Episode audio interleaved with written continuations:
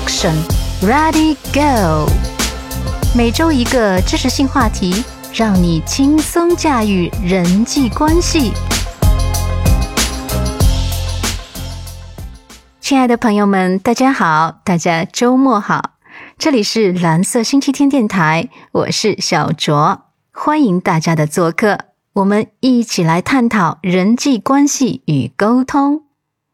今天要跟大家分享一个公式，非常能够说明问题，是用来演示人际关系的合力效应的。它就是成功等于（括号一加一括号）的 n 次方。那这两个一呢，在这里是分别代表了努力和机会。这个右上角的 n 呢，则被赋予了人际关系。这个 n 的威力可是非常大的。一看公式，我们就知道 n 的数值越高，成功几率也就越高。所以在努力和机会这两个条件同时具备的情况下，如果人际关系数值很高的话，那过五关斩六将就是手到擒来，无往不胜。可见啊，人际关系的力量值就不是一臂之力那么简单了。那么这个时候，我们是否同时应该想到另一个问题呢？就是事物它总是有它相反的一面的，对吗？有正向力就有负向力。那现在我们就来看看，当 n 这个数值是零或者是负数的时候，会出现什么情况，以此来反向证明人际关系这个因素的重要性。现实中，如果你没有任何的人际关系，也就是说，当 n 这个数值是零的时候，比方。在你我都具备能力、面临机会的情况下，我呢有和领导的良好关系，而你没有，那这个机会是落在你头上还是我头上？答案不言而喻了。哈，如果这个数值是负数的话，那麻烦就更大了。别说没有助力，反过来阻力重重啊！我来给大家讲一个故事哈。有一个北大才子啊，被大股东派去以特派员的身份管理非洲的分公司。这不，新官上任三把火，事无巨细，把当地办公室原有的规则和惯例来了个大起底。说话呢还不知轻重，处处设卡，得罪了其他当地的股东和员工们。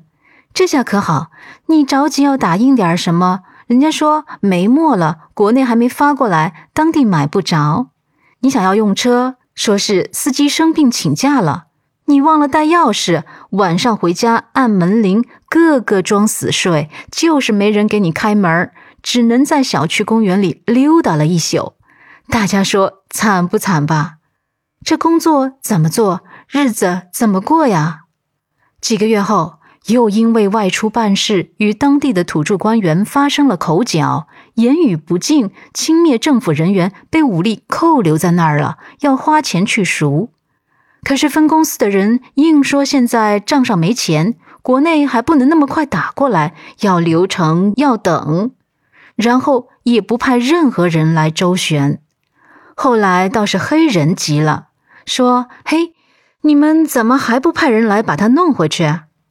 其实，因为黑人本来就是借着这个由头敲诈点钱。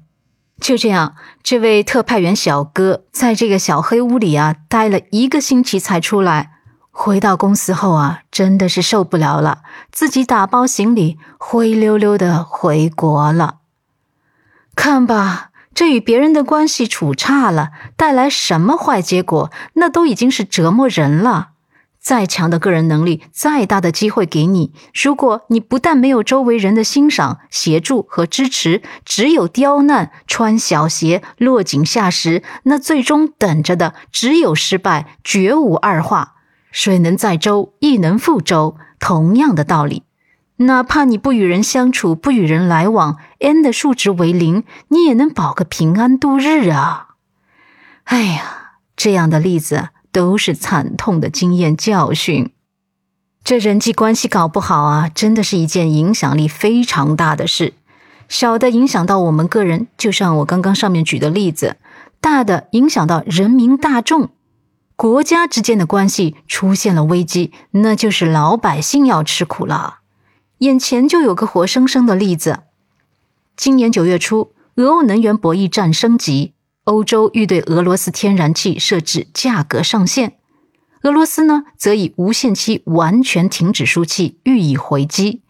如今啊，不仅普通人能源账单爆表，一些欧洲大型工业企业也迎来了至暗时刻。